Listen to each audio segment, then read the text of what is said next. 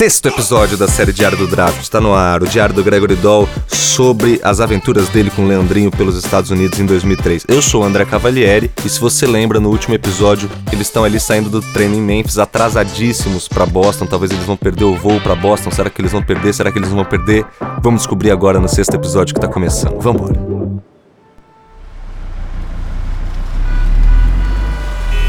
Durante todo o caminho, a saída do CT do Memphis até o aeroporto, a gente foi tenso porque a gente estava correndo um sério risco de perder o voo. Mas no final das contas, se a gente atrasou, não deu problema, porque todos os voos atrasaram também, de forma que a gente chegou no aeroporto com alguns minutos de folga, porque várias tempestades estavam rolando. Já que a gente tinha esse tempinho, a gente aproveitou para comer qualquer coisa ali no aeroporto. E para variar, a comida era péssima e cara, mas a gente estava com muita fome. Enquanto a gente estava ali comendo, uma garota passou na nossa frente. Eu e o Leandrinho, a gente se olhou e ele falou para mim em português: Pô, essa bunda aí não parece uma bunda americana, hein? Na mesma hora que ele falou isso, a garota virou na nossa direção e respondeu em português, bem brasileiro: Não parece americana porque eu sou do Brasil, seu sem vergonha. Eu não sabia onde esconder a minha cara, mas ela falou isso pro Leandrinho sorrindo. E para minha surpresa, depois disso, ela e o Leandrinho ainda engataram numa discussão sobre a falta de gostosura das mulheres americanas e chegaram à conclusão que a origem do problema é um gene bunda murcha do DNA norte-americano. A mulher falou, ela só tem peito. Aqui nos Estados Unidos, peitos grandes, peitos enormes, mas nada de bunda. Eu não entendo, eu não entendo nem como que elas conseguem ficar de pé aqui. A moça nunca tinha escutado falar do Leandrinho e ela não acreditou na gente quando a gente contou que ele estava fazendo uns testes para tentar entrar na NBA. Eu tentei convencer a mulher que era verdade algumas vezes, mas no final das contas eu desisti. Depois que a gente terminou de conversar com a moça ali engraçada e se despediu dela, o Leandrinho me contou que a dor estava piorando. O quadril estava endurecendo e o gelo já não estava mais ajudando. Nessa hora eu pensei o que, que a gente estava indo fazer em Boston com o Leandrinho nesse estado. É, as almas dos mortos teriam que ajudar muito o brasileiro se ele quisesse ter alguma chance de jogar amanhã.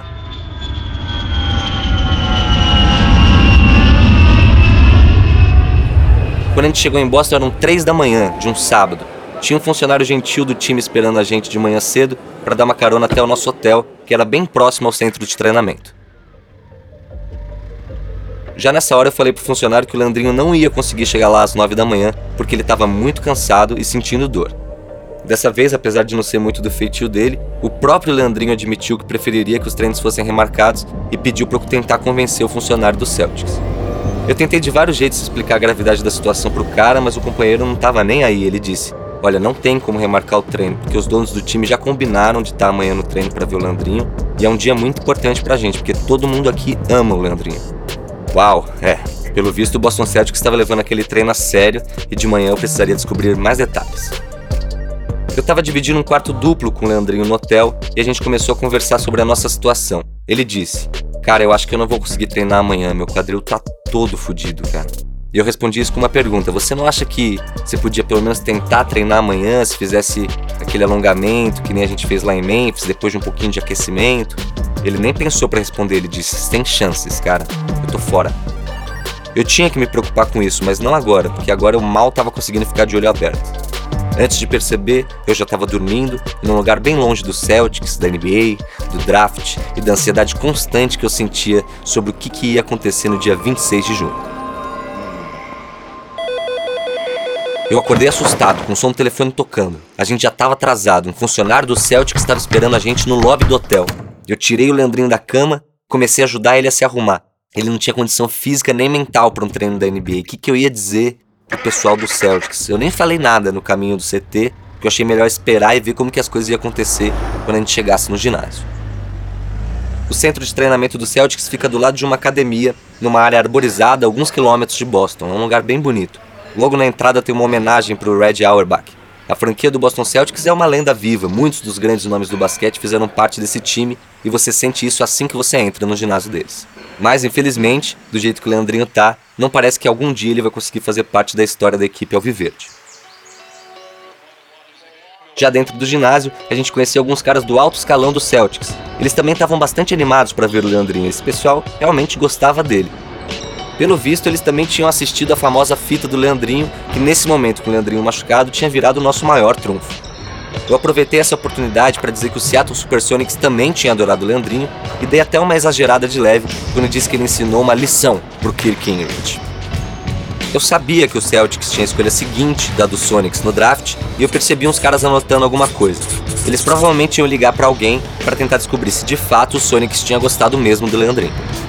Um outro chefão do Celtics disse que esperava que o Leandrinho caísse para eles na 16ª escolha. E eu fiquei pensando se esse cara tava falando sério, porque a 16ª escolha é uma ótima escolha. Será que o Celtics estava assim tão afim do Leandrinho? Pouco tempo depois eu tive a minha resposta.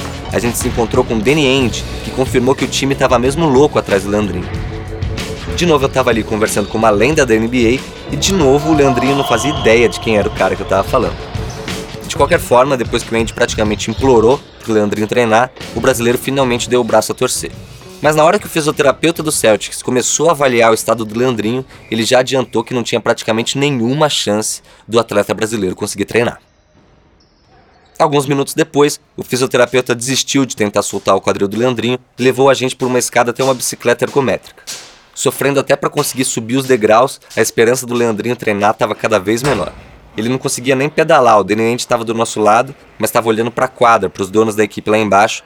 Pela cara dele, eu acho que ele não está nada feliz. Mais tarde, já de volta para o nosso hotel, o Leandrinho começou a chorar. Ele não tinha mostrado nenhuma emoção enquanto a gente estava tentando treinar, mas ele desabou depois. Ele não conseguia parar de pensar na sua maré de má sorte. Por que, que o quadril não podia cooperar com o sonho dele? As coisas nunca são tão ruins quanto parecem, mas nessa hora elas estavam bem ruins. A gente telefonou pro Arthur e ele logo incorporou aquele espírito militar dele incentivou o irmão mais novo com as mesmas palavras que o general romano Júlio César tinha dito um dia: Eu vim, vi e venci. Muito choro depois, o grupo estava revigorado.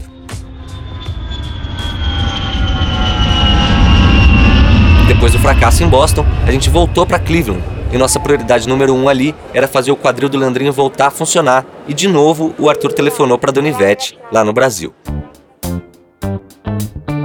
Eu não acompanhei a discussão, mas em poucos minutos o Arthur já estava na cozinha preparando alguns remédios caseiros. Eu decidi dar o fora. Quando eu voltei, tinha uma bacia de pipoca e uma caixa de ovos no quarto. E quando o Arthur me viu entrando, ele me pediu se eu podia ir comprar uma galinha viva para ele. Era um pedido estranho, mas na atual conjuntura eu achei que era melhor não fazer nenhuma pergunta. Se a gente precisava de uma galinha viva para fazer as coisas darem certo, beleza. Por mim, beleza, porque eu sempre tive uma fraqueza por soluções médicas caseiras mesmo, então se uma galinha viva pode curar um quadril, vamos nessa, cara. Foda-se a ciência. Assim, eu saí do hotel em direção ao famoso West Side Market de Cleveland com uma missão muito importante.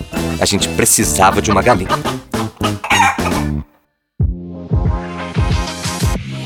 É isso, esse foi o sexto relato da série Diário do Draft. A série tem 10 episódios, então ainda faltam 4. Se você tá curtindo, compartilha, comenta, fala aí o que, que, você acha. Se você não tá curtindo, também pode falar, não tem problema, pode criticar, falar, olha, por que, que tá ruim, mas daí explica por que, que tá ruim. Hate pelo hate não vale. Meu nome é André Cavalieri, do blog HBNSB. Obrigado por você acompanhar essa série, a primeira série do podcast HBNSB. Siga nossas redes no Facebook, Instagram, YouTube e Twitter. Esse podcast foi realizado em parceria com o Estúdio Teses. Valeu pela estrutura e pela companhia. A história do Diário do Draft continua. E não perca, ou perca, como você já sabe. Até a próxima e um forte abraço.